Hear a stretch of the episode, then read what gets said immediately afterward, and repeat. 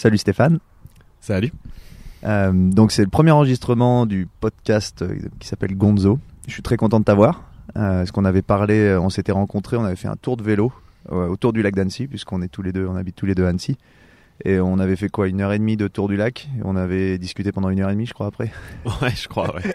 voilà, donc on était déjà, on avait déjà un peu euh, parlé de, de tes performances et de tout ce qui, tout ce qui tourne autour de ça.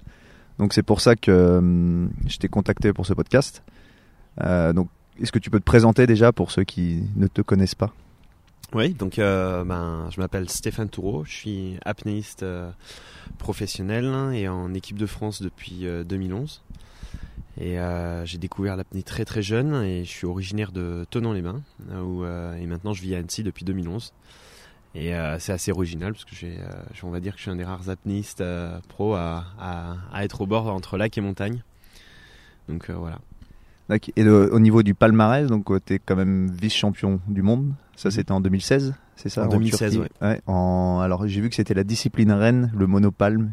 C'est bien la discipline reine de l'apnée Euh, ah, j'avais du mal à dire euh, discipline reine parce que euh, il y a plein de disciplines. Euh, Il y a même la discipline du sans palme où là c'est vraiment une discipline pluriste. Après c'est vrai qu'on disait souvent que la, le poids constant était euh, une discipline reine, mais euh, je dirais que c'est surtout la discipline euh, compétitive qui permet d'atteindre les plus grandes profondeurs. C'est ça. Donc ton record, il est à? À 113 mètres de profondeur. 113. T'avais fait ça où? Euh, en entraînement à- en novembre en- sur l'île de la Dominique. Ah donc c'est tout récent là. Ouais. Ah donc t'as battu ton record récemment. Voilà, j'ai battu mon record récemment euh, Parce début décembre. ah, J'étais resté sur Fin 100. novembre, début décembre. Alors ton site n'est pas à jour parce que j'ai vu 107 moi mais je crois. où- T'as mis 113 Euh, je crois qu'ils l'ont mis à jour, mais il y a Ouais. très peu de temps. D'accord, d'accord. Donc 113 donc 113 mètres ouais, ça fait et le record euh, le record mondial, il est à combien? Le record mondial Pour est à situer. 130. 130. C'est par qui? Euh, Alexei Mochanov. Donc qui est encore en activité, c'est ça? Ouais, c'est Celui ça, ouais. que t'affrontes euh, régulièrement. Affronté, euh, on est on n'est pas dans la boxe ou la boxe taille. oui non oui pardon c'est vrai non c'est vrai que c'est pas un combat. Ouais. Non, mais euh, Non, il, est, c'est- il est en compétition euh, avec toi. On, on va voir que l'apnée, en fait, Ouais. c'est vraiment un sport de avec soi-même, d'arriver à, gé- à gérer l'instant présent avec soi-même. Plus on est détaché de la compétition et des compétiteurs, et plus on, on arrive à être efficace. C'est- justement, ça, ça tombe très bien que tu parles de ça. Donc j'ai vu notamment que tu t'étais détaché. à un moment, tu étais dans cet esprit de justement de compétition, de, de, de dire bah j'ai comment dire, j'affronte justement j'affronte des gens. Et puis au final, tu t'es rendu compte qu'en confirmant ce que tu appelais, c'était confirmer ta progression, c'est ça? Ouais. T'arrivais à atteindre en fait un niveau, euh, t'arrivais moins stressé, moins bah, le moment présent, ce que tu appelles le moment présent en fait, être concentré sur ce que tu vis Mm. et donc que tu arrivais à des performances au final en, en regardant que ta performance bien meilleure peut-être que en regardant les performances des autres ou en étant en compétition. Ouais, bah après la, philosophie de la compétition, elle est, particulière euh, en apnée. Ça n'a jamais été, euh, a jamais été quelque chose qui était, euh, très compétitif, même s'il y en a qui le sont plus ou moins. Et moi, en 10 ans de compétition, j'ai pu voir que ceux qui étaient vraiment recentrés sur soi et sur leur propre évolution et qui arrivaient vraiment à se détacher de la compétition, arrivaient à performer de manière régulière. Et euh, moi, c'est vraiment ce que ce qu'il a fallu que je développe à travers la pleine conscience et la méditation, parce qu'en fait, euh, c'est ce qui permet de développer justement cet état de concentration euh, dans l'instant présent et se détacher de, de la compétition. Paradoxalement, c'est c'est une espèce de jeu un peu vicieux où on participe à une compétition mais sans réellement y participer. Et euh, c'est un moyen de, de tester à quel niveau on est capable justement de gérer ses émotions. Et moi, je pense que c'est pour ça que maintenant que je fais de la compétition et que je m'éclate encore plus, Mm. parce que j'ai pris conscience de ça. Et euh, je participe en compétition pour un, comme un jeu, pour m'évaluer sur ma capacité à, à gérer mes émotions et à valider mes performances. Et en plus, on partage avec les copains. C'est ça, euh, ça, ça donne plus l'impression en fait que tu y vas et en fait chacun vient. Les conditions sont réunies pour faire une belle performance et qu'au final les autres, tout le monde est là pour faire une belle performance sans sans vraiment. Il y a une compétition mais c'est plus pour valider ça, mais sans ouais, il y a c'est pas un combat quoi, c'est pas une- un affrontement. Exactement. ouais. Ouais, tu te retrouves euh, parce que c'est bah, ce qu'on voit dans les vidéos, euh, les vidéos que t'as as fait beaucoup de contenu vidéo et on voit vraiment qu'il y a de la de la sympathie, que vous vous retrouvez, que vous passez tous un bon moment. Alors déjà, vous avez des cadres qui sont assez incroyables aux Bahamas, tout ça. Je parlais des Philippines, c'est des cadres qui... Mais c'est vrai que ça donne vraiment, on a vraiment cette un- une impression de fratrie. Ouais. Ouais, il y a, y a, vraiment euh, cette ambiance, euh, cette ambiance sympa. Euh, après, il y en a qui sont quand même vraiment plus compétiteurs que d'autres, hein, mais je trouve que c'est quand même, on est très très loin d'autres sports, mm. puisque l'apnée nous demande une telle gestion émotionnelle de l'instant présent. Mm. Il faut arriver à faire descendre le métabolisme, et ça, on peut le faire que en étant concentré sur soi. Et autant dans d'autres sports, on a besoin un peu d'adrénaline pour booster le truc. Autant là, euh, je dirais que c'est c'est vraiment euh, essentiel et vital d'être centré sur soi. Ouais, en gros, tu comparais un. alors, faut savoir qu'on est on est euh, terrasse d'un hôtel Les 13 Hommes à Annecy qui surplombe le lac. Donc on est relativement tranquille. Donc si vous entendez des petits oiseaux, c'est juste les oiseaux, donc ça va. Il y, a pire comme petit bruit. Il n'y a pas de voiture, et rien. Et donc on voit vraiment tout le lac. Donc c'est plutôt pas mal. Voilà. Petite condition sympa. On n'a pas l'image, mais il fait nous on l'a en tout cas. il fait grand beau, donc c'est on est bien. Euh, j'ai perdu le fil de, ce que je voulais dire.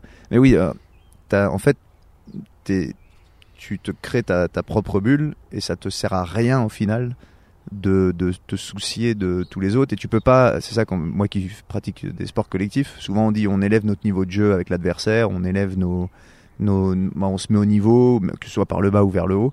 Là, en fait, t'as pas du tout ça. Toi, le but, c'est vraiment de te retrouver toi-même, en fait, et de, te pousser au maximum toi-même. Exact, exact. Après, euh, les autres compétiteurs qui performent sont une source d'inspiration. Et c'est là où c'est différent, c'est qu'ailleurs on, s'inspire, on s'entraide indirectement, euh, parce que chacun inspire sa, façon d'évoluer, sa propre évolution.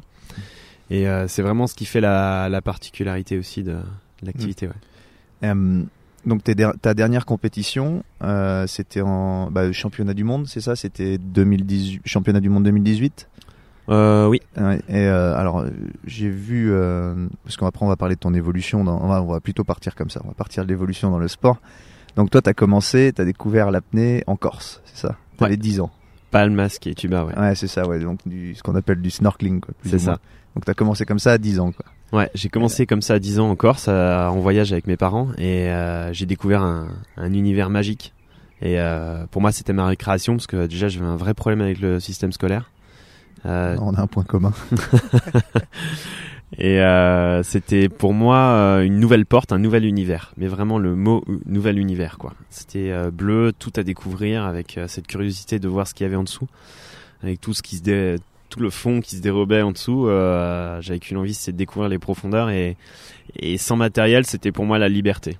Et mm. euh, c'est vraiment ça ce que j'ai ressenti au début, c'était cette notion de liberté. Parce que c'est, t'as 10 ans, donc tu restes combien de temps sous l'eau? Parce que je sais pas, moi, je, considère que ça va, j'ai un bon souffle, ou je sais pas comment on peut appeler ça, mais j'arrive à rester peut-être encore quand je nage, quand je fais un effort, je reste pas longtemps sous l'eau.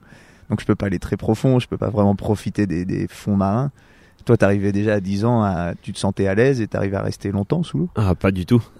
c'est ça, Pas du tout, je faisais, euh, je faisais avec mes, mes moyens, quoi, avec ma technique. Euh, euh, j'essayais de m'immerger comme je pouvais et descendre, euh, mais j'avais pas toute la technique. J'étais peut-être euh, ultra consommateur dans ma dans ma façon de, de nager, surtout que j'étais très un gamin très speed, donc je pense que je devais être très speed aussi de sous l'eau. Donc c'est après, avec l'expérience, avec le temps, j'étais un peu autodidacte. J'ai pas eu d'école, j'ai pas eu d'instructeur comme maintenant on en a. C'est ça parce que t'as, la première fois que t'es allé dans une école, t'avais quoi, 18 ans ou T'es allé à Nice euh, Ouais, une école d'apnée, ouais, c'était à Nice, euh, à Villefranche. Après, euh, après ouais, c'est, vraiment une évolution autodidacte beaucoup. C'est ça. Euh, maintenant, on voit beaucoup d'apnistes arriver à très bon niveau euh, mm. très rapidement en quelques années parce qu'on a toutes les techniques d'entraînement qu'avant il n'y avait pas. Et euh, je dirais que je me suis forgé euh, par la force des choses. Euh, tout ce qu'il fallait pas faire, je l'ai fait, quoi. Apprendre par l'erreur. Et c'est parce que faut remettre ça aussi dans le contexte, c'est que les gens, maintenant, on est capable de se former sur beaucoup de choses avec Internet. Mm. À l'époque, entre tes 10, bah, même si tu as peut-être ton adolescence, en fait, Internet n'est pas ce qu'il est maintenant. On ah ouais, non, du tout. Il y avait juste les livres, euh, juste deux trois informations dans les bouquins et encore j'aimais pas trop lire. Donc au final j'étais encore plus euh, en plus à expérimenter, à explorer quoi. J'étais un explorateur. Euh, explorateur et en plus, en plus comme tu disais, c'est que toi tu es dans la montagne. T'es dans la montagne, certes il y a un lac, mais on n'est pas, on n'a pas des profondeurs. C'est pas la même chose que la mer. Ah, si, on a, on a quand même la profondeur. Après, après c'est vrai que j'en avais peur J'en avais peur euh, du lac et euh, c'est Ouais. avec le temps que j'ai euh, j'ai appréhendé un petit peu les eaux. Et donc j'y fais tout doucement. Au début c'était 3 mètres, 4 mètres, 5 Et mètres, c'est, 6 c'est- mètres. quelle est la différence entre parce que les gens qui nous écoutent n'ont pas forcément pas forcément la chance d'avoir des lacs de montagne ou de la mer souvent. Quelle est la différence pour un pour un apnéiste entre un lac, tu vois, une eau de lac et une eau de mer? Qu'est- Qu'est-ce que toi pour qu'est-ce qui change de Bah il y a, y a plein de choses qui changent. Après c'est plus euh, déjà il n'y a pas besoin de rincer le matériel. le détail qui tue. Non, euh, après c'est plus une question de température. Forcément, il est plus frais en fonction des époques de l'année, même si en été il est quand même très bon. Euh, après il y a une question de flottabilité. Euh, on n'a pas la même flottabilité qu'en mer.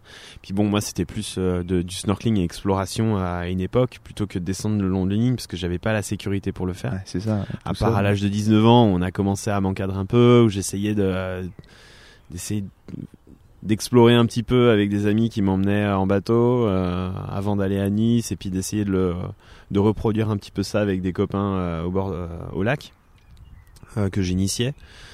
Là, à ce moment-là, euh, tu étais au lac Léman. Ouais, voilà, ouais, j'étais sur, Léman. sur et, le c'est- lac Léman. et, et de, de ce que j'ai lu un peu, un, un peu sur toi, c'est que donc tu as 19-20 ans, on te demande de développer plus ou moins l'apnée dans le département.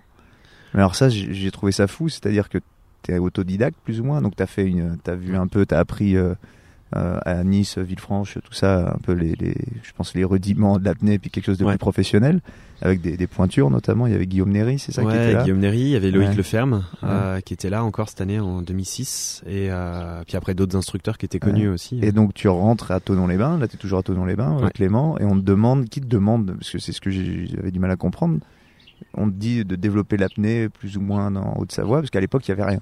Bah il y avait rien, j'étais le seul vraiment à pratiquer, à essayer de m'inspirer un petit peu et puis de, de vouloir essayer d'évoluer dans l'apnée et on m'a dit bah il faut faut partager ça et nous aussi on aimerait développer une section apnée euh, dans la région parce qu'il y avait rien dans le département. L'apnée euh, poussait un peu dans toutes les villes de France. C'était un sport en pleine explosion mais Parce que c'est vrai qu'on peut le faire en piscine, on pense au lac, oui, tout ça, mais a- tout se fait a- en... évidemment il y a la piscine et du coup euh, du coup on m'a sollicité pour euh, développer une section mais j'étais pas encore euh, diplômé C'est ça, donc on l'a fait sous tutelle. Voilà, et tu passes tes diplômes après en fait avoir des... ça, c'est- Je passe mes fou, diplômes après parce que j'avais pas les moyens de, de, de pouvoir donner des cours tout de suite. Donc tout a été euh, ma, ma vie en fait a été tournée en sens inverse. Ouais, t'as fait... euh, J'ai expérimenté tout ce qu'il fallait pas faire avant de m'entraîner correctement. Ensuite j'ai enseigné donc euh, je, je vous rassure hein, j'ai tué personne. Et puis après je me suis formé euh, à l'instructorat à- avant de pouvoir partager ma passion et d'en m'entraîner au sein même de ses propres clubs. Donc c'est encore un truc en sens inverse parce que normalement généralement on commence dans un club, on finit instructeur. Moi j'étais Ah, d'abord instructeur, ensuite je finissais dans le club pour m'entraîner. Et ça a été pareil pour le marketing sportif pour arriver à trouver des sponsors. Ben j'ai expérimenté en sens inverse aussi. C'est-à-dire Bah il a fallu que Parce que ça, là, on parle, si- juste de- pour remettre un peu dans le contexte, on parle de, de l'apnée. T'es quand même vice-champion du monde. Les, avant, avant ce titre-là, les niveaux moyens, t'as t'as quasiment rien. C'est toi Ah qui bah te. ouais, ouais. T'as t'as rien. Avant Mm. ce, ce, ce titre de vice-champion, t'as quasiment personne qui te suit. euh, Et en fait, t'accèdes à une certaine autorité qui te permet après d'avoir des sponsors, c'est ça? Donc, Ouais, Et ça, on parle de 2016, donc ça fait un Mm. long chemin où t'es euh, un peu livré à toi-même. ouais. J'avais déjà des petites choses, des petites touches, mais c'était Mm. très léger. Et puis euh, moi, mon objectif, c'était quand même d'arriver à en vivre à un moment donné. Et euh, j'organisais des stages, je donnais des stages et je donnais des cours. C'est un peu Mm. comme ça qu'on avance aussi dans, Ouais. dans l'apnée. Il y a beaucoup euh, d'apnéistes pros qui ont développé d'abord une école d'apnée. Moi, chose je l'avais pas fait, mais je donnais des stages. Et, euh, et après ça, c'est d'arriver à trouver des sponsors pour se libérer un peu plus et se concentrer un peu plus sur l'entraînement. Et euh, moi, j'y connaissais rien. Il a fallu que j'apprenne un petit peu sur le tas, euh, par bouche à oreille, euh, comment on, cherchait des sponsors. Ouais. Euh, donc j'ai tout évolué un petit peu euh, comme ça en, en, en freestyle, on va dire.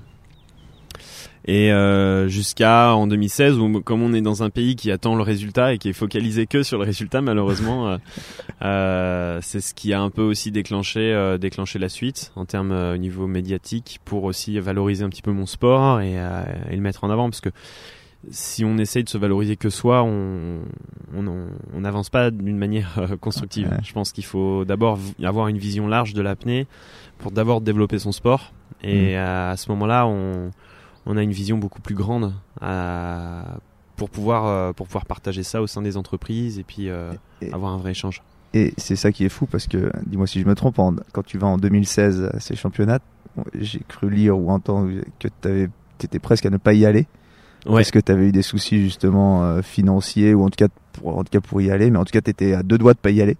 Ah, j'étais à deux doigts, ouais. ça, ça paraît dingue, Là, alors que tu réalises ta meilleure performance, on va dire. Ouais. Tu es quand même vice-champion du monde.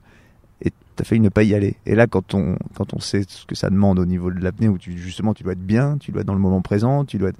on a l'impression que là tu es dos au mur, Ouais. tu vas, t'as rien à perdre, plus ou moins, ou je sais pas euh, comment, dans quel état t'es là. exactement voilà. ça. Et tu t'es dit, bon, bah j'y vais, j'ai rien à perdre, j'y vais. Et au final, tu fais ta meilleure performance. Ouais. c'est quand même. euh, C'est assez Ah ouais. euh, assez délirant. euh, j'ai euh, à ce moment-là, j'étais ouais pied du mur. Euh, Juste avant sur un entraînement à Nice, euh, j'ai le banquier qui m'appelle, il me dit écoute là on peut plus rien faire, on est bloqué. euh, on bloque les cartes, euh, voilà, on- t'es, tu, t'es, t'es complètement bloqué. J'étais bloqué à Nice, j'avais pas de sous, pas moyen de revenir chez moi à, à Annecy. J'étais là pour m'entraîner pour les championnats du monde. La fédération un petit peu attendait aussi et et euh, puis j'ai eu un coup de fil, euh, j'ai un coup de fil de, de, de Olivia qui m'a dit écoute on te prend ton billet, il faut que tu en montes. euh, C'est qui, euh, pour, euh, Olivia Fricker qui est la responsable, la, qui était à la responsable de la, la commission apnée à la fédération à l'époque, qui m'a donné un coup de main à ce moment-là. C'est à ce moment-là tu fais partie des meilleurs Français. Ouais ouais ouais. Ouais, c'est ça, Ouais. t'es déjà. Oui, donc la Fédé, ok. Et du coup, euh, du coup, il non, il faut que tu partes au championnat du monde absolument, parce qu'après on était pris en charge et euh, c'est juste qu'il fallait que je rentre chez moi, quoi. Et, euh, Il fallait que tu rentres chez toi à Ouais. Tonon, quoi. C'est ça. et euh, quand le banquier Bah, m'a ouais, m'a donné ce coup de fil, en fait, j'étais, euh, j'étais sur, euh, enfin, j'étais juste avant de partir sur le bateau et je devais m'envoyer une plongée 105. J'ai fait, j'ai- je me suis envoyé à 104 mètres juste derrière. Euh, T'as réussi, t'as- là, t'as réussi à gérer, en fait, parce que c'est quand même une nouvelle. euh, t'as ré- t'as réussi à te mettre dans ton état, on va dire. De, Je crois qu'à ce moment-là, à cette époque-là, j'étais tellement habitué à, à des doses de stress énormes Ouais. que euh, je crois qu'à ce moment-là, je dis, euh, j'en ai plus rien à faire. Je, je plonge et puis de toute façon, Ouais. euh, on va pas, on va, on va pas annuler la plongée. Hein, il y a tant qu'à faire. Euh, autant y être dedans et se concentrer. Puis au moins, c'est un- c'est peut-être un défi aussi. Tu Ouais. vois, ce genre Ouais, de truc, ouais. c'est bien un défi sur soi et Puis ça te permet de te centrer, comme on l'expliquait, sur toi, en fait. Et t'oublies le reste, tu laisses le- les problèmes à la surface. Puis au final, voilà, on fait les choses. J'avais rien à en attendre. euh, Enfin, rien à. Voilà, je, je voyais, il y avait plein de belles annonces devant moi. euh, J'ai fait ma perf. euh, Il y a eu, euh, il y a eu deux, trois qui ont planté leur, euh, leur plongée. Et puis, bah, le résultat s'est fait euh, un peu, euh, un peu comme ça. Et, Et puis au final, ça a tout déclenché après. et au derrière. final, ça a déclenché plein de choses. Et, euh, et puis, euh, puis voilà, c'était pour moi, ça m'a permis. Je pense qu'il y a tout un équilibre. Je pense que quand on travaille dur, dur, dur, et qu'à un moment donné, on se retrouve au pied du mur, euh, la vie nous offre toujours le cadeau à Mhm. ce moment-là pour euh, pour nous dire, ok, bah c'est bien. Maintenant, on te, on te donne un nouveau step, on, on te Ouais, donne un petit continue à truc. y croire, Tu continues à y Ouais. croire et c'est bon, t'es sur le, t'es sur le bon chemin, quoi. Donc euh, je l'ai vraiment pris comme ça et, puis voilà, c'était une étape parmi euh, parmi les autres pour pouvoir avancer. Et euh, donc ça, on a, je crois qu'on a un peu sauté des étapes entre le début. Je voulais revenir aussi, tu, ta première compétition, parce que ça, tu le racontes aussi assez, assez drôlement, mais tu t'attaques, c'est à Genève, c'est ça Ouais, Première compète et tu dis que c'est un fiasco total. ouais, première t'arrives- donc là, là, t'es autodidacte à ce moment-là. Tu t'entraînes, toi un peu euh, comme ça de ton côté. Tu compétition en piscine et ça se passe pas du tout. euh, tu te fais Ouais, exploser. je m'entraînais un peu euh, deux trois séances à Genève, euh, au club de Genève, mais bon, j'avais pas vraiment de, de, de connaissances sur l'entraînement sérieuses sur l'apnée. Euh, C'était balbutiement et je suis arrivé, j'étais complètement tétanisé par le stress parce que j'avais un gros manque de confiance en moi. Ça, ça paraît, ça paraît dingue maintenant tu plonges à, à des profondeurs euh, incroyables Ouais. de dire que tu arrives stressé à une compétition en piscine. C'est Ah comme bah quoi il y a là, une les, les évolution. hein. débuts, en plus il y avait rien à en attendre. Je veux dire, euh, j'étais juste euh, débutant Ouais. presque en compétition et et je suis arrivé à cette compétition. Mais Donc une pression, une pression que tu t'es mis toute, ouais, tu t'es mis toute seule. Parce Ouais. que personne, personne attendait. Tiens, il y a Stéphane. Oh là là, on va. Non, c'est Ah juste non, non, toi. ouais, c'était juste personne- moi, je me suis mis la pression tout seul évidemment et euh, tellement que j'y arrivais bien que euh, j'étais complètement tétanisé et tremblant avant le départ et, euh, et j'ai foiré euh, les deux tiers de, de, de ma compétition, j'avais trois performances, j'ai eu deux cartons rouges. en piscine. Ouais, voilà. Il y en a un, j'ai oublié de sortir. Et une deuxième apnée où je me suis maintenu sur la ligne. euh, j'ai euh, j'ai juste les lèvres qu'on touchait l'eau et puis je me suis fait disqualifier. Je savais pas qu'on n'avait pas le droit de toucher l'eau avec les lèvres à la sortie. Et, euh, et puis après le troisième, je dis bon là, euh, je m'en fous, je, je sors carrément avant, mais je valide au moins un truc pour repartir avec au moins un carton blanc. D'accord. Et là, donc, oui, forcément, vu comme ça, c'est pas un succès. Et donc de là, qu'est-ce que, qu'est-ce que, parce que ça a l'air d'être aussi un tournant dans, dans ton approche. Dans le cadre de, bah, sûrement de la vie et puis peut-être euh, bah, du sport, c'est sûr. Qu'est-ce que tu qu'est-ce que tu opères comme changement pour euh, pour franchir un palier Parce que bah même on passe c'est plus que franchir un palier c'est franchir euh, pas mal de paliers. Mais ouais, qu'est-ce que qu'est-ce qui te qu'est-ce que ça te fait cet échec en fait, plus ou moins? Ben moi cet échec ça m'a permis de, de me rendre compte qu'il y avait beaucoup de travail sur la gestion émotionnelle et que euh, voilà et euh, j'ai tenu deux ans comme ça un petit peu avec ce stress sans forcément vraiment y mettre des mots et arriver à essayer de gérer le truc parce que je pense qu'il y avait vraiment un truc à faire. Et euh, en 2011, j'ai- il y a un préparateur mental qui Mm. m'appelle. C'était une année où j'avais vraiment. C'est lui qui t'appelle. C'est lui qui m'appelle par le biais d'un d'un ostéopathe avec qui je travaillais à l'époque. Et euh, il me dit écoute, j'aimerais être un- si tu veux, on peut se voir et on fait un premier rendez-vous. Je dis mais c'est marrant, c'est un préparateur mental de haut niveau et autres, il me contacte. euh, Ouais, parce que là, on- là on parle d'une pointure, le gars. Voilà, c'est un- une pointure. ouais, et, euh, et puis bon, je me dis bon, euh, ok, mais je comprenais pas trop et je me rendais pas vraiment compte. Et en fait, c'est juste que l'apnée, pour lui, euh, il savait très bien que l'enjeu euh, mental de l'apnée était super intéressant. Mm. Il- J'étais le seul à pratiquer réellement dans ma région. Il s'est dit il y a un truc à faire. Et, Parce que lui, euh, lui est de, est de la région, c'est ça? Ouais, ouais, il de est, de, Genève, euh, par il est de Loïc est de, de du côté d'Albertville. Il a travaillé, il travaille avec pas mal de skieurs. Ouais.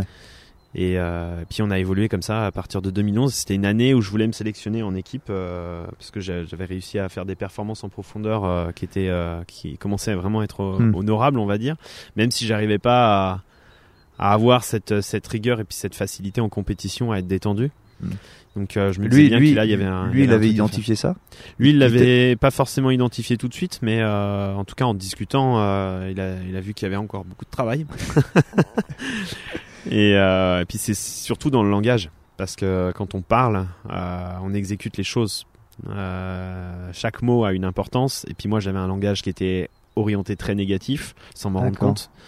Euh, et donc il a fallu déconstruire ça pour euh, repartir sur quelque chose de de beaucoup plus positif et euh, de, de construire ma propre réalité en fait. Et la réalité, on la crée par notre langage et par notre intention. J'ai commencé à me renseigner, à lire, à être formé par Loïc. Et Là, t'as commencé à lire. Voilà. Là, j'ai commencé Là, à lire parce ouais. que je me suis dit qu'il fallait peut-être quand même euh, essayer Ouais. de se cultiver un peu sur ce domaine-là. Ouais. Donc ça, en fait, tu franchis, euh, tu passes de la performance, on va dire, euh, de l'entraînement physique, parce que c'est ce que tu faisais avant. Tu Mm. t'entraînais physiquement, et là, tu passes à une grosse partie du mental, en fait. Euh, bah ouais, j'ai commencé déjà à un peu plus travailler le mental, mais comme moi j'étais assez ancré euh, matériel et autres euh, sur l'aspect entraînement, j'étais très très de, comment dire dans la rigidité. euh, J'avais pas forcément confiance en ce qui était invisible, euh, dont la conscience et autres. Et je me suis rapidement, euh, j'ai rapidement compris en fait que c'était une part ultra importante. Et, après, j'ai appris un petit peu tout ça et je me suis dit, bon, bah, maintenant, j'ai envie de comprendre comment ça fonctionne. C'est à partir du moment-là où je me suis posé des questions existentielles sur bah, qu'est-ce qu'on fout là, comment fonctionne la conscience, comment fonctionnent toutes ces choses, parce que j'aimerais en savoir plus. Et c'est souvent le cas quand on galère beaucoup, quand on a beaucoup de difficultés, que au final, euh, on se pose ces questions-là. Et là, donc, c'est, tu te poses toutes ces questions. Donc là, t- c'est quelque chose qui, comme tu dis, tu étais quelqu'un de, on va dire, euh, qu'on appellerait cartésien ou très, euh, qui, qui voyait le réel, on va dire quelque chose de, comme tu disais, matériel. visuel. Voilà, Ouais. visuel. Ça, si ça n'est, si, si je le vois pas, ça n'existe pas. Ouais, Et j'étais là, tu passes, tu passes à une approche. On parle de, donc de pleine conscience, de tout ce qui est en fait à l'intérieur de toi, ce qui est pas perceptible, ce qui est pour, euh, ce qui est un, un- comment dire, un cap à franchir, mais énorme. C'est un Et t'es cap à franchir. t'es rentré facilement là-dedans? Euh, non, au début, euh, doucement. Et euh, c'est là où Loïc, mon prêtre mental, a été très très intelligent et c'est sa force, c'est que en fait, il, il te, il te verse pas un seau d'eau sur la gueule, quoi. Mm. Il te met juste une petite graine et puis de temps en temps une petite goutte euh, d'eau et puis euh, il laisse faire le soleil, quoi. Et Mm. euh, il y a un moment donné, avec le temps, bah, ça pousse, ça commence à germer. Et moi, ça prenait longtemps. J'étais plutôt sur un terrain aride au début. Il fallait que j'expérimente à chaque fois et je Fallait que, tu, que fallait que tu, tu, comment dire, que t'aies des preuves de ça? fallait que tu vois des résultats en fait? ouais, à tel point que inconsciemment, euh, j'aimais me inconsciemment, je, je me prenais des murs et euh, j'allais vraiment à l'échec pour me rendre compte en fait qu'il y a des choses qui fonctionnaient pas. Mm. Alors qu'à un moment donné, ben, il faut juste évoluer avec les choses qu'on nous donne euh, de manière beaucoup plus, euh, à- enfin, du moins, à anticiper un peu plus. Et, euh, et je pense que c'est ça qui a, une fois que ça a germé, après ça pousse très vite. Ouais, c'est ça. le truc, c'est qu'au début ça démarre lentement et une fois que ça a sorti de terre, après ça pousse très très vite. Et c'est là où j'ai commencé à m'enseigner sur plein de choses au niveau spirituel pour arriver à euh, conscientiser de manière euh, beaucoup plus euh, physique, enfin pour arriver à, comprendre un petit peu ces choses-là. Et aussi pour pouvoir les partager parce qu'au final je m'apercevais que il y a d'autres personnes qui en avaient besoin et tellement j'ai galéré moi de mon côté à gérer mes émotions et euh, je commençais à y arriver que du coup euh, bah, j'ai rencontré plein de personnes qui avaient des problèmes de gestion émotionnelle sur eux Mm. avec eux et euh, du coup je me sentais euh, dans la, la, la capacité de pouvoir transmettre peut-être ces, ces petits outils au début et euh, je me suis de plus en plus passionné pour ça ouais. Et parce que ça, on a, on t'a quand on, bah, tu t'es présenté et qu'on a fait un peu, on a parlé un peu de toi. T'as commencé en tant qu'apnéiste amateur, professionnel, mais maintenant tu donnes des conférences. Ouais. Ce qui est quand même assez dingue puisque tu, quand tu parles de toi, on a l'impression que tu étais quelqu'un de stressé, de négatif, de, de bah, névrosé. C'est peut-être un peu fort, mais de quelqu'un qui avait. Et maintenant, t'es arrivé à un stade où, bah, moi, bah, t'en parles maintenant, on voit que t'es très à l'aise. euh, tu tu fais des plateaux télé, tu fais des vidéos, t'es très à l'aise et t'en viens même maintenant à vouloir euh, aider les gens, c'est ça? Ouais. Et parce que t'as la- on a l'impression que ce qui est, qui- j'ai toujours moi ce truc quand je vois des gens qui sont qui font du développement personnel ou des choses comme ça, t'as l'impression que c'est inné chez eux. Et tu vois qu'ils veulent expliquer ça à des gens, mais qui, se rendent pas compte qu'il y a des gens qui, viennent de très loin et que eux t'as l'impression que c'est inné. Tu vois, quand tu vois des personnalités, tu te dis bah eux ils ont ils ont toujours fait ça. Et toi c'est intéressant parce que t'as as eu eu ce côté-là où où tes performances ne suivaient pas parce que t'étais stressé et t'arrives à faire ce chemin-là. Je trouve ça super intér- intéressant que tu veuilles justement partager ça et aider des gens et même des sportifs, c'est ça? Parce que tu aides des sportifs, des gens dans le monde de l'entreprise. Ouais. Ça, c'est ta deuxième casquette, c'est justement de. Et c'est là où moi, je, trouvais que c'était très intéressant, notamment pour les gens qui, j'espère, vont nous écouter, c'est de remettre ça dans la vie de tous les jours. Et dans la vie de tous les jours, notamment dans le monde de- du travail, quel que soit le travail, mais l'entreprise, et même la, la manière de se comporter. C'est là où toi, tu, tu trouves que l'apnée et tout ce que ça t'a apporté, c'est transposable au réel, bah, au réel, à la vie de tous les jours. Exactement. Bah, c'est toutes ces étapes-là. Plus j'ai l'impression que plus on est dans, ces difficultés-là à un moment donné de sa vie, plus on est confronté à ça de manière intense, plus on est capable de les comprendre puisqu'on va chercher des réponses. Et quand on va les chercher et qu'on va creuser, creuser, ben on est capable de partager. Ça devient un savoir. Et euh, contrairement à si on avait trop de facilité. Mm. Et euh, je pense que c'est ça aussi, c'est que les, nos voix, elles s'orientent en fonction de ce que, en fonction de ce pour lesquels on aspire. Et je pense que l'apnée était devenue un outil euh, de développement personnel sur Mm. moi et pour le pouvoir le partager. Et, euh, et je- ça m'a fait grandir beaucoup plus vite sur le plan, euh, sur le plan personnel, sur le plan professionnel. Mm. Ça a été un accélérateur en fait. Ça a été un accélérateur et euh, de pouvoir le transposer euh, dans la vie de tous les jours avec des outils simples. Euh, moi, c'est vraiment, euh, c'est- vraiment ce que j'ai envie de faire parce que je, je- surtout, euh, surtout dans notre pays où on est vraiment très orienté sur le négativisme et puis on est, on est détaché de, on, on met l'environnement extérieur vraiment à l'extérieur comme si ça nous appartenait pas, alors qu'en fait tout ce qui nous arrive c'est nous, c'est par notre propre conscience et qu'il y a, il y a que nous qui pouvons évoluer. Du coup, c'est d'arriver juste à faire prendre conscience bah, de la conscience. Et c'est, si on prend tout ça, parce que tu parles d'environnement, de ces choses-là, et comme tu disais, euh, je pense que l'école, ça n'a pas dû être euh, très facile pour toi. Ça n'a pas été, bah, c'est pas que ça Ah, n'a ça pas a été facile. Ouais, moi, moi, je, j'ai pareil, j'ai, j'ai une, euh, comment dire, une grande horreur de l'école française. Je sais pas comment c'est dans les autres pays. J'ai pas eu la chance. Si j'ai vu un petit bout au Canada, comment c'était. Bref. Et, et justement, tout cet esprit de, hum, on parlait de la compétition, on parlait de hum, toutes ces choses qu'on t'oblige à faire, de, de, de qui, en fait, on devrait se détacher de ça, en fait. Tu vois, l'école et créer un, éve- un créer de la compétition, on est noté sur des, des, des critères qui sont basés euh, les mathématiques, le, le, la géographie, choses comme ça. Donc on nous impose des choses et on est noté là-dessus. On n'est pas noté sur, par exemple, la, euh, la bienveillance, ouais, le, voilà, le savoir-vivre, le fait Mm. d'être, euh, je sais pas, d'être heureux, de d'être euh, bienveillant envers son, son copain. Non, on est on est toujours noté et ça, ça tu, toi, t'as l'air d'avoir, euh, ouais, c'est quelque chose qui te, Bah, moi, ça me touche parce que j'ai j'ai vécu des moments très très difficiles euh, au niveau scolaire euh, et comme j'arrivais pas à comprendre ce système-là et où, où on voulait nous amener réellement et pourquoi on, pourquoi on devait se, se flageller autant dans ce monde, euh, du coup, j'ai partais dans mes rêves, dans Ouais. mes pensées parce que au final c'était la porte de sortie, la porte de secours quoi. Ouais. C'est euh, ok, vous me faites chier, maintenant, euh, je pars euh, dans, Mm. dans mon truc. Et euh, du coup, je devais rattraper le retard à la- chez moi, à bosser deux fois plus parce que Ouais. j'étais pas dans l'instant présent euh, dans les cours quoi. Et parce que j'étais passionné que par une chose, les choses qui faisaient évoluer euh, l'humain quoi. Soit j'étais dans l'art, donc euh, là j'explosais les notes. Euh, D'accord. sur la côté, géométrie, euh, j'adorais la Ouais. géométrie parce que ça, ça ramenait à quelque chose qui était beaucoup plus universel.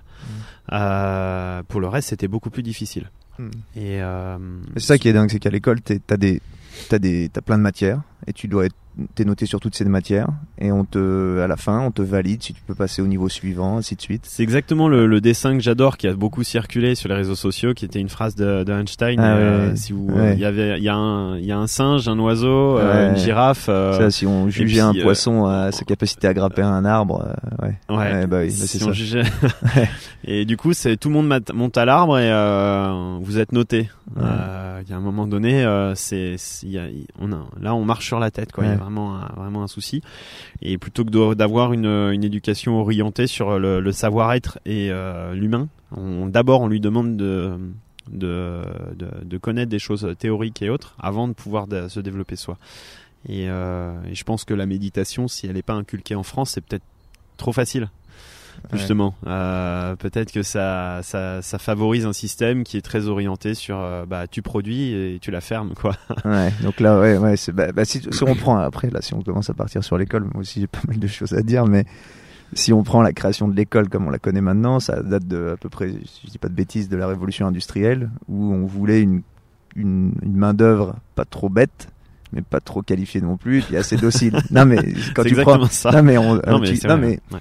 Tu vois, mais on a tous les deux, je pense, toi, tu avais envie d'aller dans, dans l'eau, euh, faire des choses, ou en tout cas créer des choses, bouger. Et moi, je trouve ça aberrant que de 5 ans à euh, tes 22 ans, on te dit, tu t'assois sur une chaise, t'écoutes un professeur, et tu restes assis, quoi, 7 heures par jour, pendant Ouais. 5 jours par semaine. Parce qu'en fait, tu vas faire à l'usine ou au boulot, et on te conditionne à ça quand t'es Ouais. jeune, quoi. Et en fait, si tu regardes, il y a beaucoup de bah, des gens dans ton cas, dans ton cas, puis on va dire mon cas parce que moi je je j'ai mon entreprise tout, mais ces gens-là qui restent, qui veulent pas rester assis, au final se retrouvent à souvent faire des choses euh, par eux-mêmes en fait. Mm. Et c'est ce que tu as fait au final, toi, quand tu es allé euh, 10 ans dans l'eau.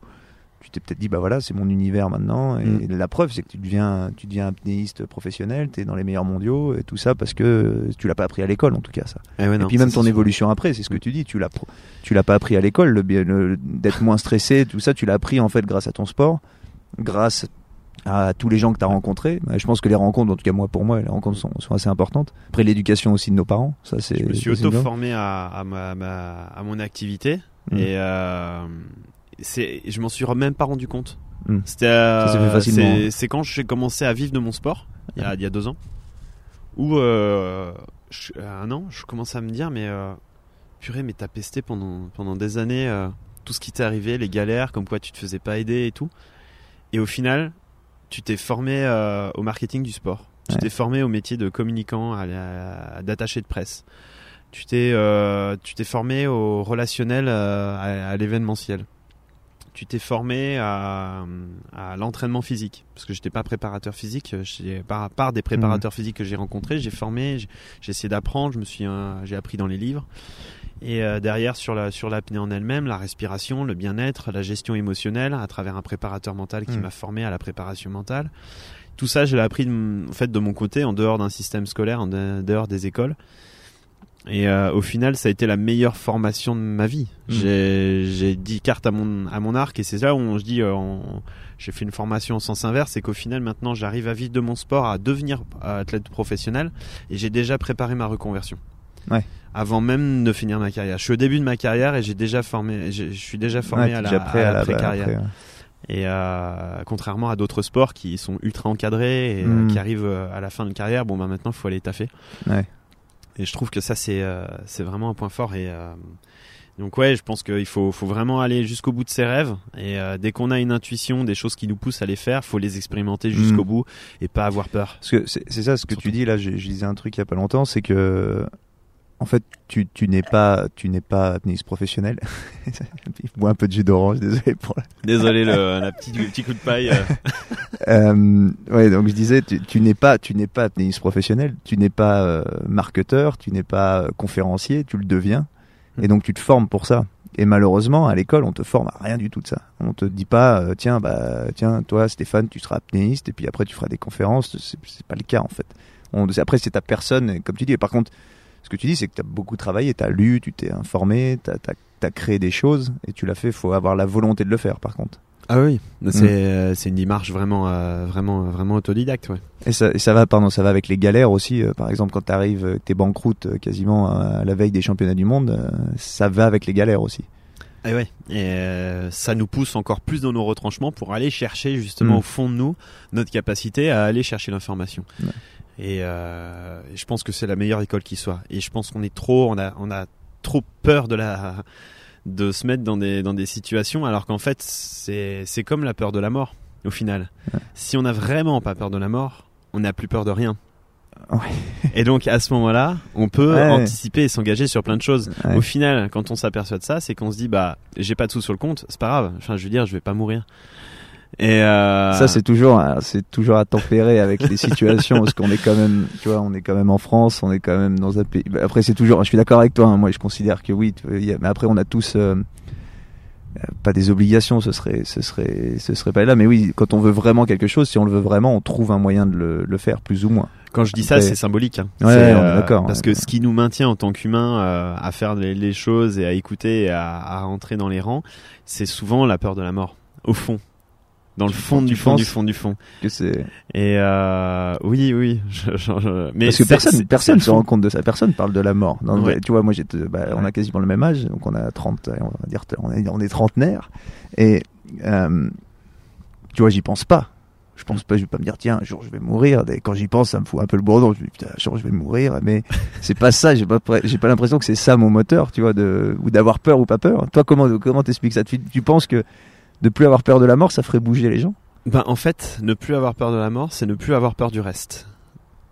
C'est-à-dire que c'est la source qui euh, nous maintient à dire euh, bon bah il faut que je fasse les choses bien parce que c'est qu'une fois et après c'est terminé donc on se projette. Alors que quand on se projette plus, on n'a plus peur. Quand on n'est plus dans une projection en fait, on vit l'instant. Et à ce moment-là, on produit le meilleur. Parce qu'on est vraiment dans l'instant présent et on n'a plus peur de rien.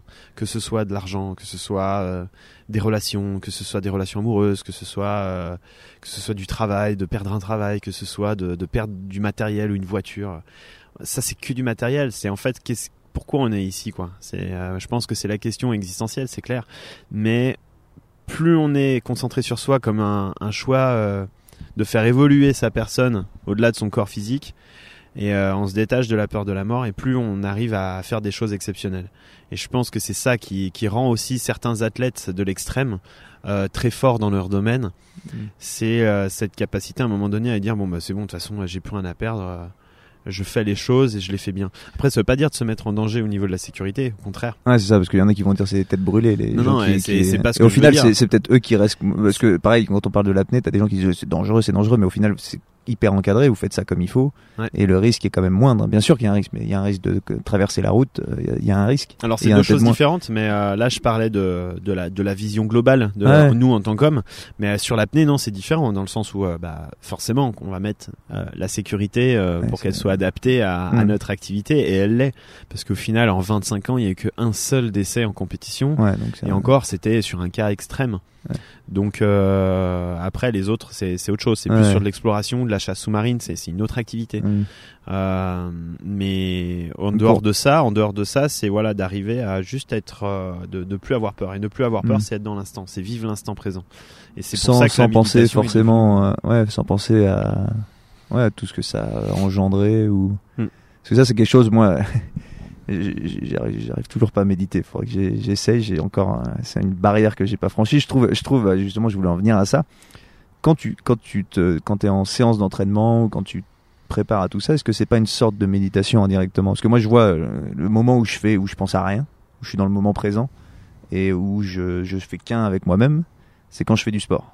Tu vois, quand, quand je fais du sport, hein, je parle pas juste de courir où là tu penses à 15 000 trucs, je parle de vraiment, euh, moi je fais du hockey, tu vois, donc quand je suis dans, quand je, je joue, je suis dedans et je pense à rien d'autre. Et tu vois, je réfléchis même plus à même mes gestes en fait. Tu les réfléchis plus en fait. Ça devient de. Est-ce que, est-ce que toi, quand tu parles de méditation, je pense que tu médites aussi en dehors de l'entraînement, mais est-ce que déjà ta pratique te permet de méditer? Parce que tu parlais de l'apnée comme quoi c'était spirituel. Je pense que quand tu es dans l'eau, tu retrouves ça, cette espèce qu'on appelle le moment présent, le flow, le, je sais pas, il y a plein de noms, mais est-ce que c'est ça tu... Exactement. Bah, en fait, l'instant euh, présence, pour moi, c'est maintenant j'ai compris que c'était la source de notre évolution en tant qu'homme. Et euh, d'arriver vraiment à être dans l'instant présent. Et c'est pas forcément en méditant le cul sur un rocher à attendre pendant deux heures. C'est, ça va pas attendre, c'est le mauvais terme. je, je, je, je, euh, comment dire, je fais de la démystification. non, mais euh, c'est vraiment d'arriver à, vivre l'instant présent dans le moment. C'est de ressentir l'air sur le visage. C'est quand on t'es en train de t'équiper, t'es en train de t'équiper, t'es pas en train de penser à autre chose. Euh, quand t'es euh, dans l'apnée, quand tu mets ta longe sur la ligne, quand tu commences à clipper la, ligne de sécurité sur la ligne et que tu commences à respirer pour préparer ton apnée, tu es vraiment dedans, tu es vraiment dans ce moment-là. Et plus on l'est, plus on essaie de le faire ça dans la vie de tous les jours et dans n'importe quoi, que ce soit en coupant les légumes, en prenant sa douche, en ressentant l'eau sur le visage qui coule. Tous ces petits trucs font que on commence à développer sa pleine conscience. L'état de pleine conscience, c'est comme si on vivait dans Matrix et qu'on arrivait à voir la matrice dans son ensemble, qu'on était au milieu et qu'on était capable de voir la vie en slow motion. Et euh, quand on développe cette capacité-là, eh ben on a, on n'est plus dans le futur, donc on n'est plus dans le, à se projeter dans des peurs ou euh, dans des, dans des histoires pas possibles parce qu'on va créer une fausse réalité sur quelque chose qui n'existe pas encore. Et on n'est pas euh, en train de se rappeler de tout ce qu'on n'a pas fait dans le passé, puisque de toute façon, c'est fait. L'action, elle est faite. Il n'y a pas besoin d'y revenir. On peut être que dans l'instant présent. Au final, les seuls moments où on a besoin de se projeter ou de revenir en arrière, c'est pour des trucs type liés à, l'organisation horaire ou d'annoncer une performance parce que tu vas plonger de main et qu'il faut organiser la sécu. Voilà. Et ça se limite qu'à ça. Et au final, on passe 99% de notre temps à penser, 1% à être dans l'action et il y a peut-être 1 euh, ou 2% qui est lié que à la projection euh, organisationnelle positive euh, donc en fait, en fait, ce qu'il faut arriver, c'est passer à de l'autre côté, à être en pleine conscience le plus possible. Et ça, donc tu vois, tu, comme tu disais, tu peux le faire dans la vie de tous les jours. C'est d'arriver, et c'est là où ça tombe bien encore que tu la elle est autant active en marchant dans la rue, en ayant des interactions humaines, que euh, en méditant vraiment, parce que du coup, c'est vrai que c'est bien aussi, et je pense que c'est à compléter. Et c'est là où je vais faire le, le papy. Je pense que c'est on voit maintenant l'évolution de la société actuelle avec nos fameux portables et notre sollicitation permanente où on n'est plus dans le moment bah pas dans le moment présent mais où il faut toujours faire quelque chose en fait. Faire quelque chose et euh, mais quand on dit faire quelque chose c'est-à-dire faire quelque chose d'actif et ne plus être là juste bah tiens je suis au bord du lac je regarde les oiseaux bah non on fait du téléphone euh, tu vois, c'est ça aussi, je pense. Non, tu...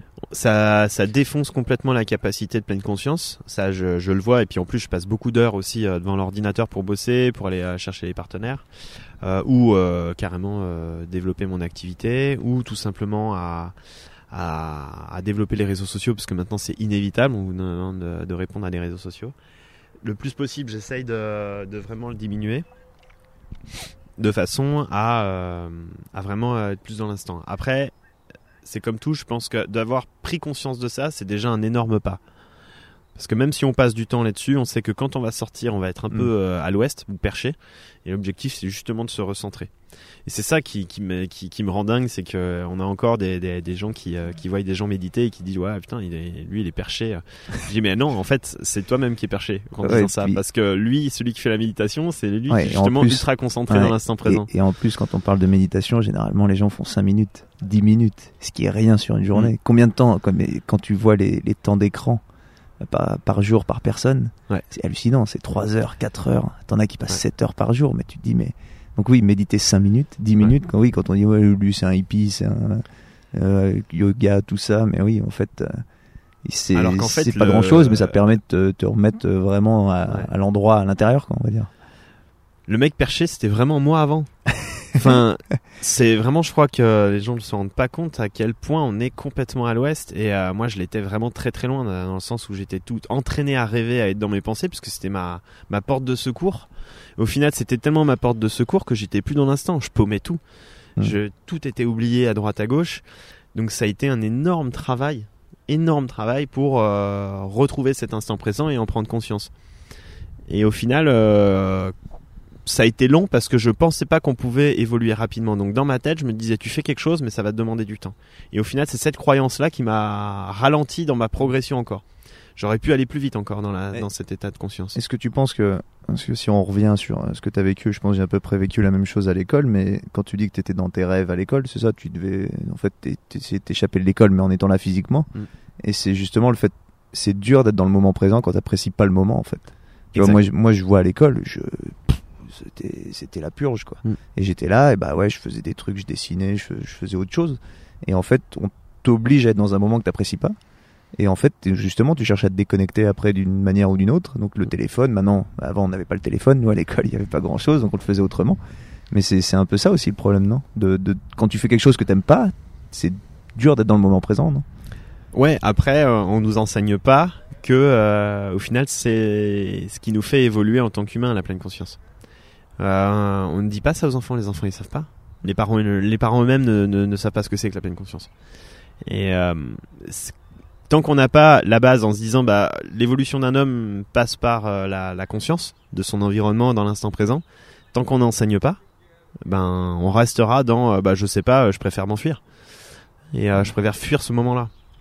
Au final, si on m'avait dit bah si vraiment tu développes ta pleine conscience, ce sera plus facile de vivre l'école et puis et au final de ne pas être obligé de travailler à la maison euh, pour euh, deux fois plus, bah, j'aurais gagné du temps à suivre les cours parce que mm. comme ça, ça m'aurait permis toi, vraiment de libérer euh, du temps tu le vois plus comme ça. T'aurais pu, t'aurais pu te dire, tiens, sur ta vision, bah là, faut que tu fasses ça comme il faut, même si c'est imposé. Parce que moi, c'est ça, moi, c'est ça le vrai problème, je trouve, c'est qu'on t'impose quelque chose ah mais dans tous les cas, on pourrait dire on fait sauter l'école, ça c'est sûr. Mais dans la réalité maintenant, euh, dans actuelle, c'est que si tu peux pas la faire sauter euh, tout de suite, ça on est d'accord. on est d'accord que c'est tu, tu dois faire avec. Et moi à l'époque, je pense qu'on m'aurait dit, euh, on m'aurait dit le réellement le, nombre d'heures que j'aurais gagné chez moi à, à, pas être obligé de réviser.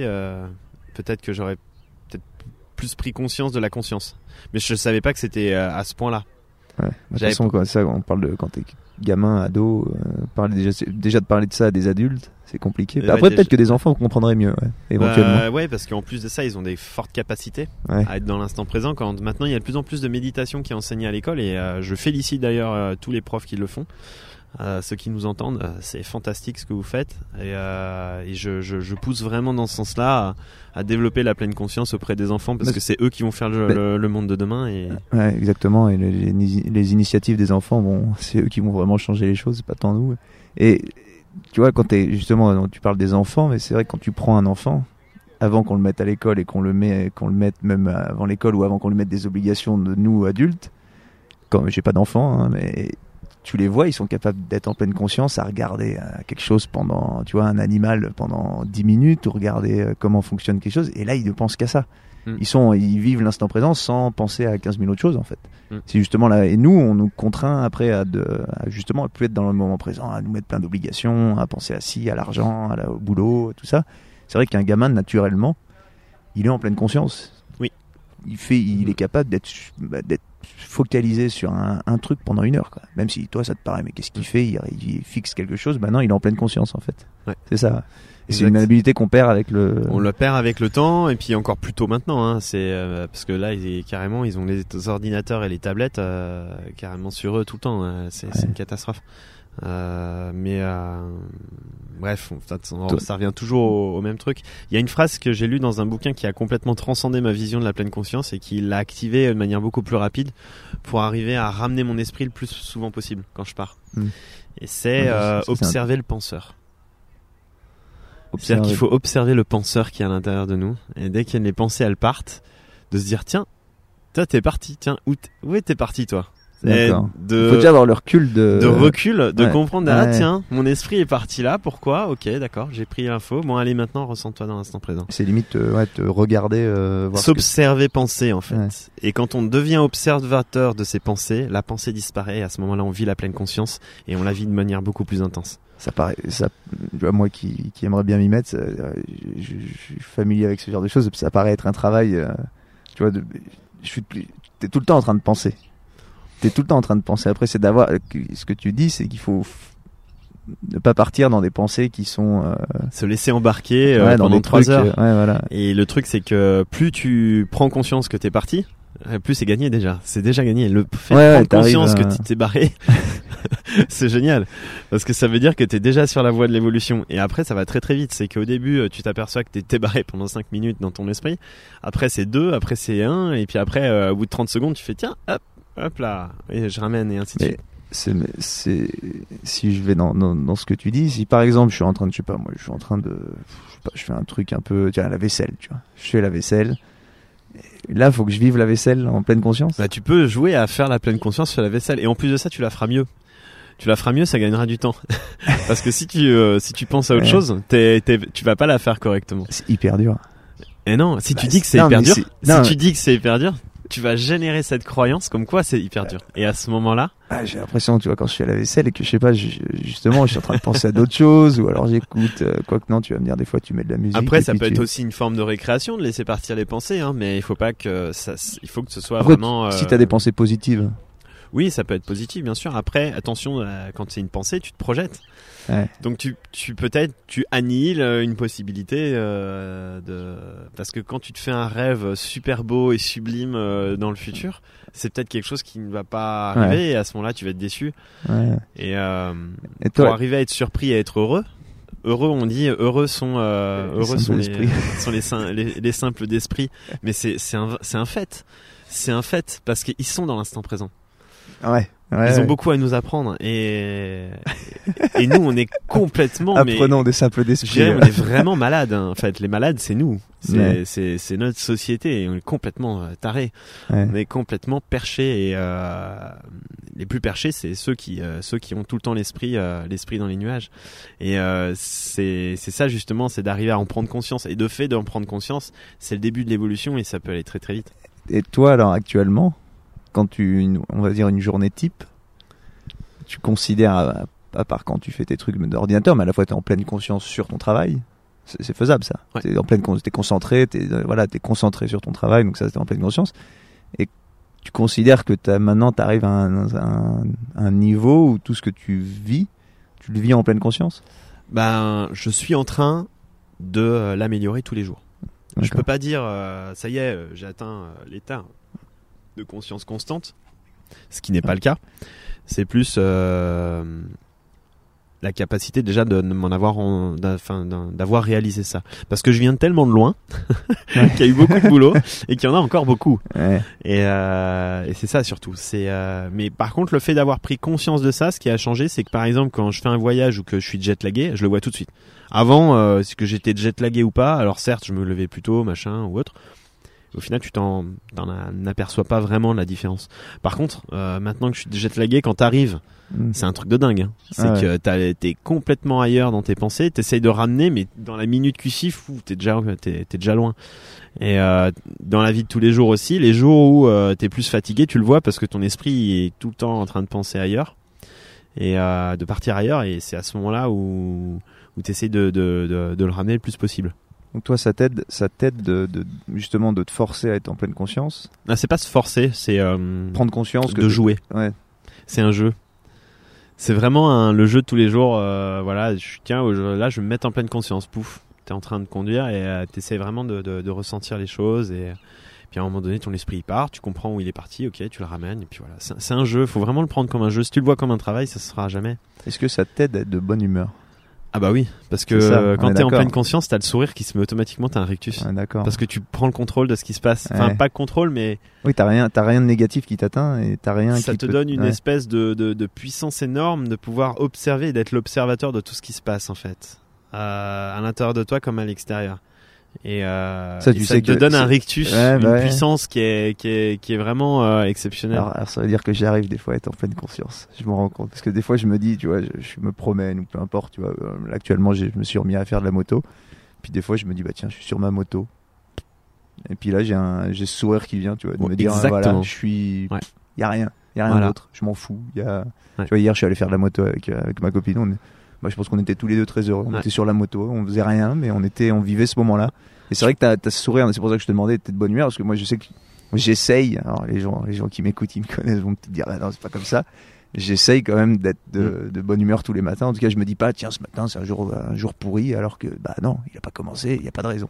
Tu vois, d'être en, de se dire, je pense que ça, c'est une sorte de pleine conscience, en fait. Il y a des, des moments, par exemple, où tu peux avoir quelqu'un de ultra hargneux, euh, qui est ultra énervé à côté de toi, ou qui te dit quelque chose de, de vraiment pourri. On peut dire que, quand t'es vraiment en pleine conscience, c'est mon cas.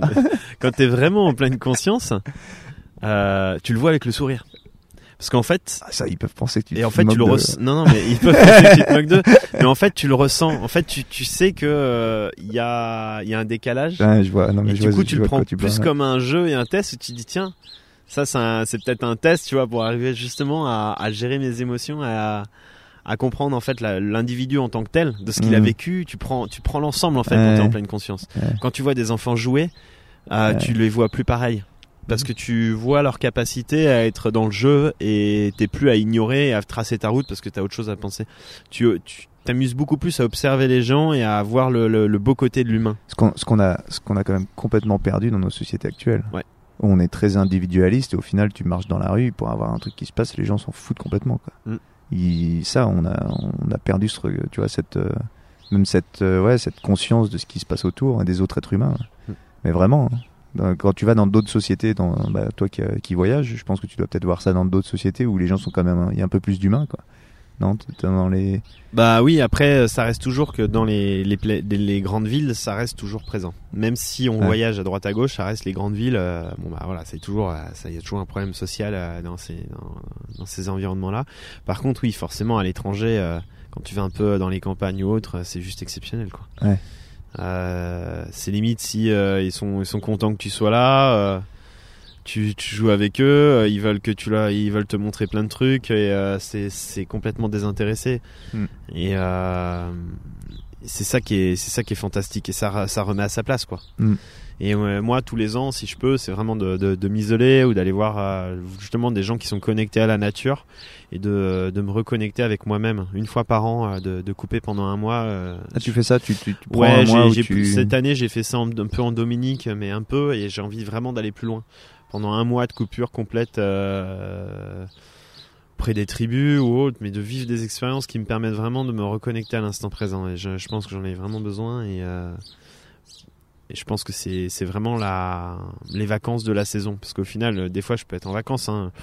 Même Ouais. si je pars à l'étranger et que je m'envoie sur des perfs où il y a beaucoup d'engagement près, près, euh, tous les deux jours. Euh, je savoure quand même un peu parce que Mm. le reste du temps je suis en entraînement, en prépa physique. Ouais. on- il y a- c'est pas alors certes on va des, dans des endroits super sympas mais il y a quand même l'engagement à la Ouais, profondeur. bien sûr. ouais, t'es- Il faut s'engager sur 100 mètres euh, au moins euh, au moins 10, 10 fois dans le mois donc il faut arriver à gérer ça aussi au niveau au niveau émotionnel. Mais ça, ça j'essaye au plus possible d'avoir du temps pendant les jours de repos, d'aller euh, d'aller me balader en forêt, d'aller voir les gens, d'aller voir les locaux, d'é- d'échanger. C'est ça, et ça au final, ça, ce que tu fais là en faisant ça, ça, ça, se- ça, comment dire, ça se répercute sur tes performances au final. D'être en connexion, ouais. de te dire bah tiens, je suis détendu, je suis, je suis, j'ai, là, j'ai pris un jour, je suis allé dans la nature et j'ai pas fait. T'es euh, pas focalisé que sur ta perte parce que Ouais, voilà, c'est ouais. euh, c'est pas Mm. forcément euh, c'est pas forcément bon ouais. ouais, ouais, des choses toutes simples qui, qui font du bien. ouais. Et euh, bah, justement, parce que c'est vrai qu'on a, on a, là, on a, on a dévié sur, euh, sur bah, ce qui, ce qui m'intéressait notamment, et je pense intéressera les gens sur la pleine conscience, tout ça. Et euh, on n'a pas finalement le côté sportif, parce que c'est quand même aussi, aussi une grosse partie de, de ta personnalité. Là, si on parle de l'apnée, parce que les gens, je pense, alors tout le monde a, tout le monde a vu le Grand Bleu sauf moi, tu vois. Je me sens con, j'ai jamais vu le Grand Bleu. C'est pas vrai. Je te jure, j'ai jamais vu le Grand Bleu. Et ça, quand j'en parle, est-ce que j'ai. Ouais, ouais, bouh, ouais, bah, j'ai jamais Non, vu je le Grand ah, je mais en plus, non, mais non. tout le monde a me. 30 ans le film. Hein, Bah ouais, non ouais, mais voilà, j'ai jamais eu le. Il faut que je le regarde parce que j'ai un, j'ai un pote qui me dit, euh, quand je lui dis, euh, lui il connaît les références, tout, j'ai jamais vu le Grand Bleu. Je viens de me rendre compte que je te. Bon, après, c'est pas, c'est pas ce qui fera que je connais mieux l'apnée que. Voilà, mais je vais le regarder. En tout cas, une fois qu'on aura fini ça, il faudrait que je le regarde.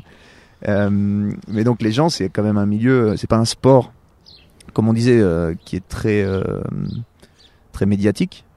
C'est pas très médiatique, ça commence à être un peu plus. Il y a beaucoup de pratiquants, par contre, j'ai l'impression que les clubs explosent. Ouais. Et, euh, et donc, si on parle de la performance sportive, qu'est-ce que, qu'est-ce que ça, et c'est là où moi je voulais en venir, c'est, tu fais partie des meilleurs mondiaux, d'accord? Donc, tu, tu plonges à des profondeurs qui sont exceptionnelles. Quelle part, si par exemple on parlait du russe qui, euh, qui, tu me disais euh, avant qu'on enregistre, le russe qui plonge à des profondeurs incroyables depuis qu'il a 15 ans, donc euh, maintenant il plonge à 130 mètres de profondeur, c'est ça? Mhm. Quelle est la part de, de génétique ou de déterminisme, je sais pas comment on peut appeler ça, dans un sport comme l'apnée? Est-ce que la génétique, est-ce que le fait, est-ce que toi par exemple qui fais partie des meilleurs est-ce que tu étais prédisposé à une pratique euh, à devenir à ce niveau-là ou c'est juste dû à l'entraînement, au, travail justement que tu as fait euh, spirituel, tout ça? Ou est-ce que tu avais quand même euh, physiquement des, des, prédispositions? Bah non, c'est vraiment un ensemble de, paramètres. Moi, j'ai beaucoup galéré hein, au début. J'avais pas forcément l'apnée innée. Il a fallu que je la travaille. Je passais par toutes les étapes de l'apnée, toutes les difficultés, et j'ai même eu beaucoup de difficultés à avoir des gros temps d'apnée par rapport à certains. Donc, j'ai dû peut-être travailler même encore plus pour arriver à mes objectifs. Et euh, alors forcément, il y a peut-être des fois de temps en temps une part génétique, mais il y a toujours aussi derrière euh, le mental et l'engagement. Et en fonction de les paramètres d'éducation, de génétique, de performance et autres, alors forcément on arrive à un résultat. Alors c'est sûr que plus un sport évolue, plus on a des cas qui regroupent tous ces éléments. Et c'est mm. très rare c'est très très rare. Peut-être un Martin Fourcade, euh, un Kylian Jornet, euh, ouais. Ouais, ça c'est des. on parle d'extraterrestres là. On parle de... Ben, c'est-à-dire qu'au niveau social, au niveau personnel, au niveau engagement, au niveau vécu et au niveau physique, bah, tout, est réuni. Ouais, c'est ça. C'est extrêmement rare. Enfin, euh, le volume de sportifs qu'il faut pour arriver à, à regrouper ça, c'est. Bah, c'est un par même pas, c'est toutes les deux générations, toutes les. Ouais, c'est euh, c'est c'est très, enfin c'est très très rare. Et dans l'apnée, on n'a pas non plus un, un, développement euh, aussi énorme qui permet de, de, pouvoir faire tout ça. Mais je pense qu'il y a du coup, il y a toujours cette notion d'équilibre, de balance, où euh, ben, si tu bouges un curseur et que tu voulu, peut-être tu galères plus, mais par contre tu apprends plus. Hmm. Et donc forcément, ça va te, te rééquilibrer la balance. Ouais. Et euh, je pense qu'on a toujours ça en tant que sportif. De... Moi, j'ai vu beaucoup d'athlètes arriver en trois ans, tout exploser parce qu'ils avaient une énorme apnée, une énorme capacité, et derrière tout arrêter au bout de trois ans. Ouais, parce qu'ils avaient pas. Parce qu'au final, ce qui, les, ce qui maintenait, c'était peut-être la performance, le résultat. Et euh, bah, dès que le résultat était là, bah, il y avait plus besoin d'aller chercher plus loin. Et, euh, et après, il y a, y a d'autres choses qui se greffent à ça. C'est pourquoi tu fais les choses. Et euh, après, après voilà, on est, on est tous plus ou moins différents. On a tous plus ou moins commencé tôt, d'autres très tard. Mm. Euh, mais je trouve que euh, à partir du moment où on a la détermination et qu'on a vraiment l'envie d'évoluer, bah il y a plus, il y a pas vraiment de limite. D'accord. Ok. Et, euh, et l'apnée actuellement en France là, toi, tu vois, tu, parce que je sais que je crois que le club d'Annecy, il y a des listes d'attente, non? C'est ça? Ouais, ouais, ouais. Non, l'apnée a complètement explosé partout dans le monde. En France, euh, c'est un peu, euh, c'est un peu gabji. c'est, il y a, euh, on va dire, il y a Paris, Lyon, Marseille. Il y a deux ans d'attente pour entrer dans les clubs. Deux ans d'attente pour entrer dans un club, ça, ça paraît dingue. Ça paraît dingue. Euh, rien qu'à Annecy, il y en a 60 qui, qui restent, qui restent à côté. c'est un club, c'est un club qui a, combien de licenciés? Euh, je sais plus combien il y a de licenciés à Annecy. Euh, je saurais pas trop te dire. Faudrait demander à la présidente. euh, mais ouais, ouais, non, il y a. Après, il y a une question aussi de créneau piscine, de moniteur, parce que pareil, il faut des, faut des bénévoles, il faut euh, des instructeurs. Alors c'est pour ça que maintenant l'apnée se développe au niveau professionnel. Là maintenant, on a deux activités qui se développent sur le lac d'Annecy. L'école à Verrier du Lac, euh, profil plongé, qui propose de l'apnée. Il y a euh, Reda, l'ancien président du club, euh, qui se met en indépendant maintenant et qui a, qui a son activité pro. Moi, je donne des cours, mais c'est assez rare parce que voilà, je, je donne des cours un peu en, en VIP pour euh, certaines personnes qui veulent me, moi, moi, mais pas d'autres. Ça arrive. je suis contacté de temps en temps pour vous donner des cours en, en, particulier. Et puis moi, ça me sort de mon quotidien aussi de temps en temps, mais je peux pas répondre bien sûr à, ah, bah à toutes les demandes parce qu'il faut que, faut que je m'entraîne. Mais euh, c'est euh, c'est euh, c'est de plus en plus en train de, de, se développer au niveau professionnel, puisque maintenant on a aussi un diplôme professionnel qui permet de, de se professionnaliser, enfin de, de proposer l'activité en pro.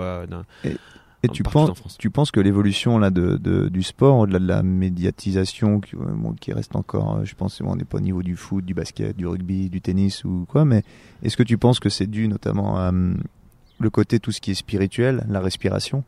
La respiration, on retrouve ça au yoga. Moi, je, suis un pratiquant de. je m'intéresse beaucoup à méthode Wim Hof. Je sais pas si tu as entendu parler. C'est le froid, tout ça. En fait, c'est beaucoup d'exercices de respiration inspirés du yoga. Mm. Ce que je pense on retrouve dans l'apnée. Et ce que je pense a fait un bien fou en fait aux pratiquants d'apnée dans la vie de tous les jours, de, de, de, contrôler sa respiration. On se rend compte que ça te permet de te mettre dans des états de. Bah moi je le vois parce que je me baigne là dans le lac. Je me baigne 3 minutes, 2 minutes 30, 3 minutes, je me mets dans l'eau froide. Et en fait, rien qu'en contrôlant ma respiration, j'arrive à, ouais, à contrôler mon état de stress général est-ce que tu penses que l'évolution de l'apnée et de tu vois, toutes ces pratiques, le yoga, est-ce que c'est dû justement les gens qui recherchent plus de bien-être et contrer les effets de la, société? Bah, L'apnée est un sport thérapeutique. Donc euh, l'apnée regroupe déjà plein de choses. Elle regroupe l'exploration du milieu naturel, mm. donc euh, sans bouteille, sans matériel lourd. Ensuite, euh, elle permet euh, le travail. Excuse-moi juste pour rebondir là-dessus, mais ça en fait un, ça en fait un sport qui n'est pas cher si je puis dire. Parce que t'as pas de matériel, t'as pas de, t'as, besoin de toi et de l'eau, quoi. Il y a juste besoin de, de soi et de l'eau. Après, bon, bah, on prend un petit peu de matériel en fonction de la température de l'eau, de l'environnement et autres. Et puis après, il faut se, voilà, faut s'équilibrer. Plus on va profond, plus il faut un peu euh, de matériel. Après, voilà, c'est step by step, mais c'est vrai que c'est un sport qui est ultra pluriste, qui permet d'accéder à l'environnement de manière naturelle, euh, sans matériel lourd. Derrière, euh, ça permet de travailler sur soi et de ressentir son corps, d'être vraiment à l'écoute de soi. Ensuite, ça développe le, la pleine conscience parce que forcément, tu te rends compte qu'en fait, bah, pour pour être bien dans l'eau, il faut arriver vraiment à être dans l'instant présent. Donc, tu développes la pleine conscience. En même temps, ça te fait travailler la respiration et donc la respiration, on sait que c'est quand même le, moteur de tout ce qui se passe dans l'organisme. Euh, en même temps, euh, ça permet aussi d'avoir une communauté euh, liée à la performance. Tu peux aussi aller chercher la performance dans l'apnée. Tout est réuni, autant dans le ludique que dans, toutes les autres activités, à, à vivre quelque chose de, de, de, puissant dans un seul et même sport. Donc du coup, il y a plus en plus de pratiquants aussi pour ça. Et c'est une pratique de yoga, c'est une pratique mmh. sportive et d'exploration dans un seul et même sport. Et il y a un aspect qui, qui paraît important, c'est que c'est pas brutal tu vois, c'est pas. Un... Ah oui, il y a ça aussi. C'est un sport porté. Euh, il y a beaucoup de gens qui viennent à l'apnée justement parce que bah, soit ils sont blessés. Voilà, j'ai une amie, j'ai une amie qui avait, euh, si je me trompe pas, qui avait des problèmes. Tu connais euh, Marion Ouais. qui avait des problèmes de, de, dos et donc qui a attaqué l'apnée et qui maintenant d'ailleurs. Il performe très bien. ouais, voilà. tout à fait. Et elle était venue à ça parce que bah, elle pouvait plus faire plus faire beaucoup de sport qui, qui elle faisait de l'équitation à la base. Ouais. Donc forcément avec un dos voilà bah, donc c'est aussi un sport qui permet de où tu peux vivre ton évolution tranquillement bah tranquillement que toi, ton évolution, tu la vis comme tu le sens, t'as pas d'opposition et t'as pas de, c'est pas brutal quoi. Peu importe ta condition physique, tu peux, tu peux atteindre une progression. C'est super intéressant. Il y, a beaucoup de gens qui se mettent à l'apnée pour ça. Ouais. Bah, ma sœur aussi s'y est mise euh, parce que justement elle avait un problème à l'épaule, donc euh, avant elle aimait bien soulever des, des, poids, des choses comme ça, donc elle peut plus. Elle s'est mise à l'apnée. Donc c'est c'est un sport vraiment. Euh, c'est ce que tu disais, ouais, que c'est environnemental, spirituel, tout. Et c'est ça pas plus un sport porté et, ouais. et en plus on mm. vieillit bien. C'est-à-dire que comme c'est un sport porté, qu'on est sur du métabolisme lent, bah on est on est on est quand même meilleur avec le temps et euh, ça tu c'est top. c'est vrai que même au niveau très fort, ça te ça t'use pas. Hein, c'est chouette. Alors attends, est-ce que j'ai est-ce que j'ai quand même pris des petites notes? C'est mon premier podcast, mais je crois qu'on a abordé vraiment pas mal de sujets. On est déjà à ah bah 1h07, tu vois.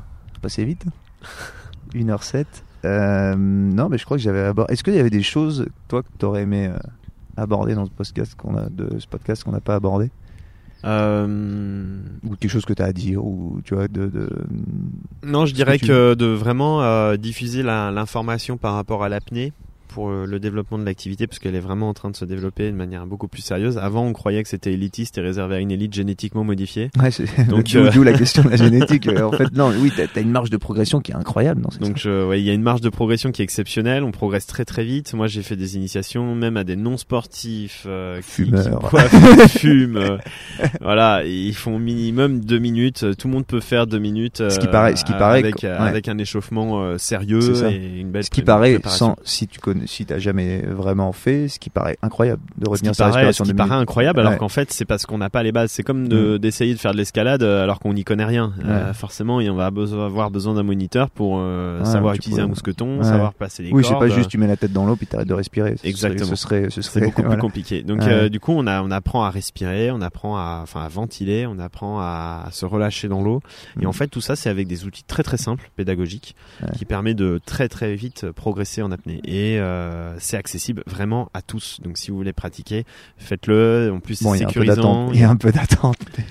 Non, pas pour les clubs asso, mais Ah euh, il y a aussi des clubs. Euh, vous pouvez passer euh, par des clubs pro. Hein, c'est une activité qui est qui est développée. vous pouvez aller à Verrier-du-Lac ou. euh, Ah, voilà. il y a plein, il y a plein. Mais même sans, sans, oui, parce que nous on parle de notre lac, mais c'est vrai que même sans lac, il y a des clubs dans toutes les villes, non? Ouais, il y a des clubs. après, des clubs professionnels, il y en a plus sur les milieux naturels qu'en piscine. Donc là, on a la chance d'en avoir au lac. Après, il y a le sud de la France.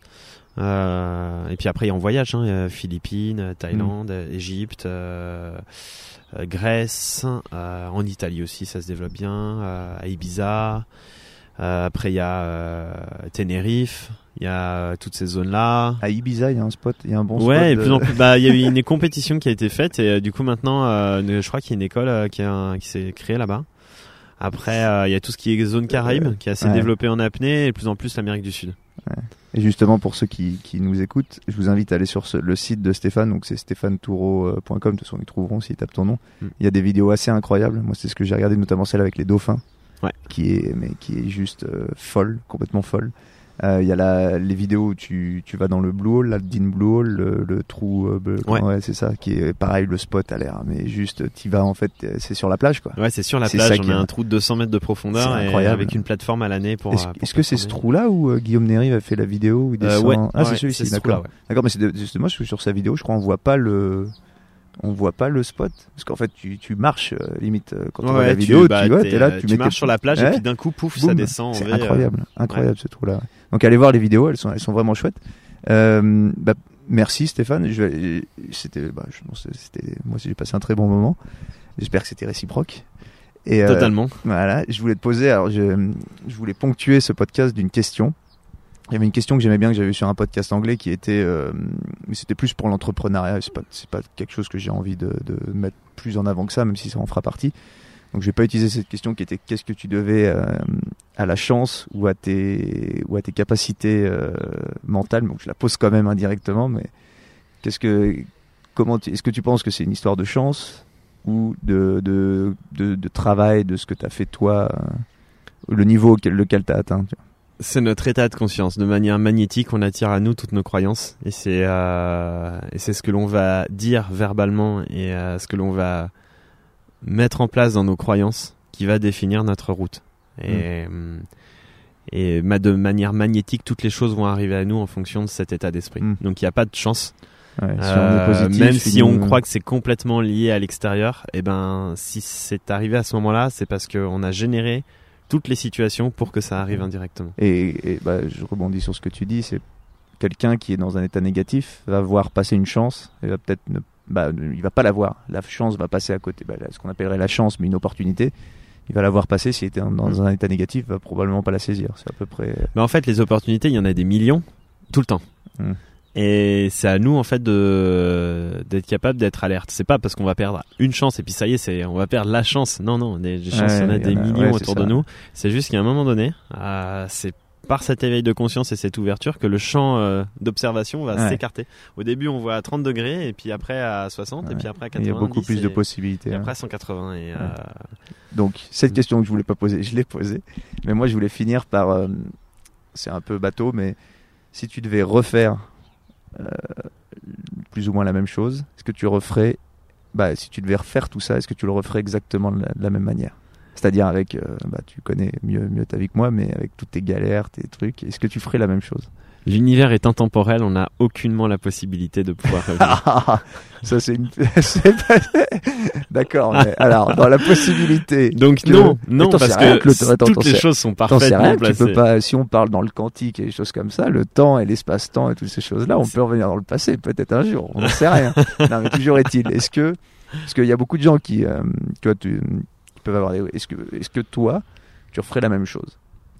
Ben, euh, je peux pas dire, je peux même pas répondre à la question puisqu'en fait, euh, on- pour moi, c'est tellement évident que chaque chose a eu sa place pour pouvoir avancer et me faire avancer. Est-ce que je suis maintenant que, en fait, oui, j'ai envie de te dire oui parce que je suis à ma place. Voilà.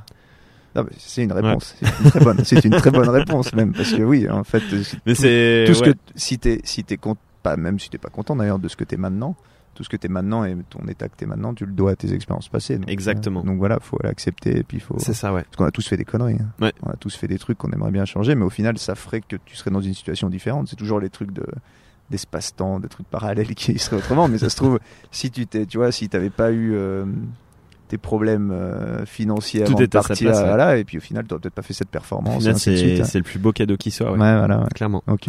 Bon, bah écoute, on va se finir là-dessus. Merci encore. Merci à toi. Et merci euh, quelques auditeurs. Et puis à bientôt. Au revoir.